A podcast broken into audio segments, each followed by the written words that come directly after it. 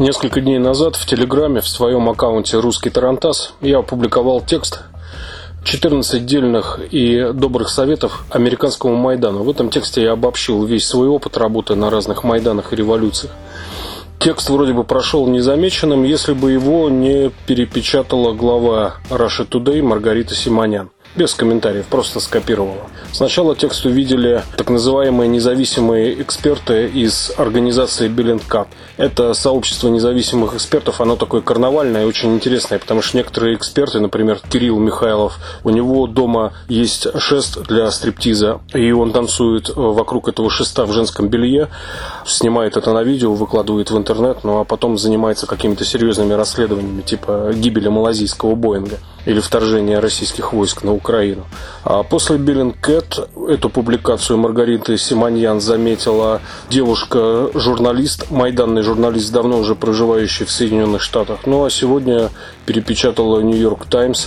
Причем никаких претензий к тексту по существу не было. Единственное, что всех возмутило до невозможности, это то, что я употреблял в тексте слово «негр». Слово «негр» соответствует литературным нормам русского языка. Я привык его употреблять с детства и буду употреблять дальше. В США в ходе манифестации протеста и сопровождавших их беспорядков были задержаны почти 10 тысяч человек.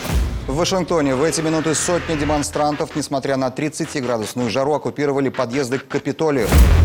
Уже больше недели продолжаются акции протеста. Они охватили почти всю страну. Президент задействует национальную гвардию. И все это на фоне массовых беспорядков, поджогов и грабежей. Здравствуйте, я Дмитрий Стешин, спецкор «Комсомольской правды» и военкор. Работал на семи Майданах и революциях. Я решил дать добрые дельные советы американским протестующим.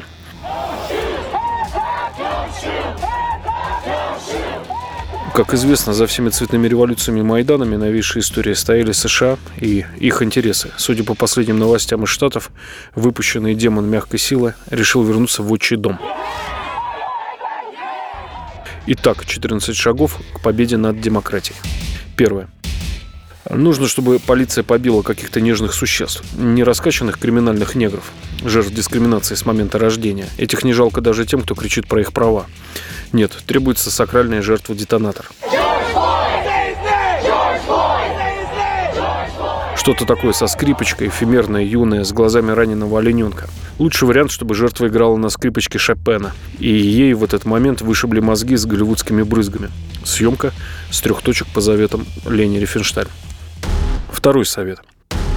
Потом, когда протест оформится, как стул после кукурузной диеты, должны прибыть с печеньками интересанты движения. Подбодрить, проинспектировать, указать на недочеты. Мадам Клинтон с советниками вполне достаточно. Совет третий. Обязательно нужен слоган и логотип. Визуализировать и брендировать протест. Не конкретизируйте задачи, потом будет проще юлить. Вспомните, каких мух хлебнули украинские братья с безвизом. Совет четвертый. Сцена – это сердце Майдана. Она бодрит, утешает и тревожит. Нужна сцена с хорошим звуком, усилением и пультом, чтобы на ней танцевали круглосуточно народный негритянский танец тверк, и раз в час кто-то с подвешенным языком толкал речитативом тревожные радостные известия, ну, примерно 50 на 50. Если известий нет, их можно выдумывать.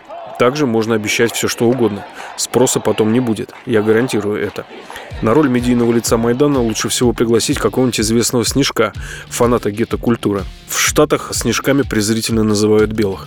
Медийное лицо Майдана должно быть обязательно в рэперской одежде, чтобы избежать обвинений в черном расизме. Совет пятый.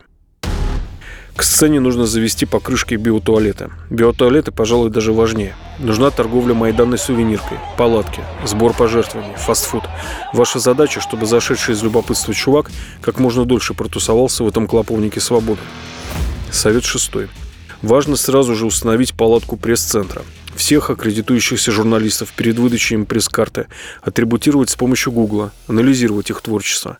Плохих антимайданных журналистов нужно бить, отнимать у них аппаратуру и ценные вещи и выбрасывать за оцепление. Совет седьмой. По всему периметру оцепления драться с полицией не надо. Полиция может обеспокоиться и ваш Майдан разогнать. Выберите удобную точку бифуркации, метров 20 длиной по фронту. Проследите, чтобы место столкновения можно было снимать сверху. На этой верхней площадке забронируйте места для CNN, Рейтера и BBC. Киньте им туда электрокабель, помогите поставить тарелки. Образцовый пример – балкон над Ливийской площадью Свободы в Бенгазе.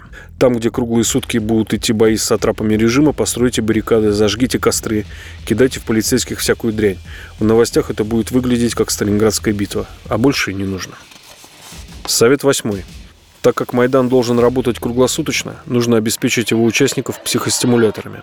Ангажируйте черных братьев, пусть варят амфетамины в три смены во имя революции. Если будете мешать амфетамины с чаем, проследите, чтобы чай был не горячее 50 градусов, иначе снизится нажористость компонентов. Совет девятый. Заведите на Майдане АХО, административно-хозяйственный отдел. Найдите толковых людей, которые будут следить за наличием электрогенераторов, бензина, опорожнением туалетов, медициной, гуманитаркой и связью. Совет 10. Разбейте протестующих на курение, пардон, на взводы. У кого нет огнестрела, предоставьте им арматуру и бейсбольные биты. Совет 11. Раз в сутки выявляете предателей в толпе, страшно их бейте и ставьте на сцену на колени, чтобы они публично каялись в микрофон. Людям это нравится и помогает не терять бдительность. Совет 12. Раздобудьте ментов, перешедших на сторону народа. Можно взять актеров, тогда лица и значки крупно не показывайте. Совет 13. Шлите гонцов во все концы, взывайте ко всему миру. И твердо знайте, в эти минуты в Белом доме полным ходом идет ползучий аппаратный переворот. Совет 14. Назначьте будущих участников Небесной Сотни. Лучше для этого найти каких-нибудь диких и любопытных провинциалов, которых не жалко и кого искать не будут.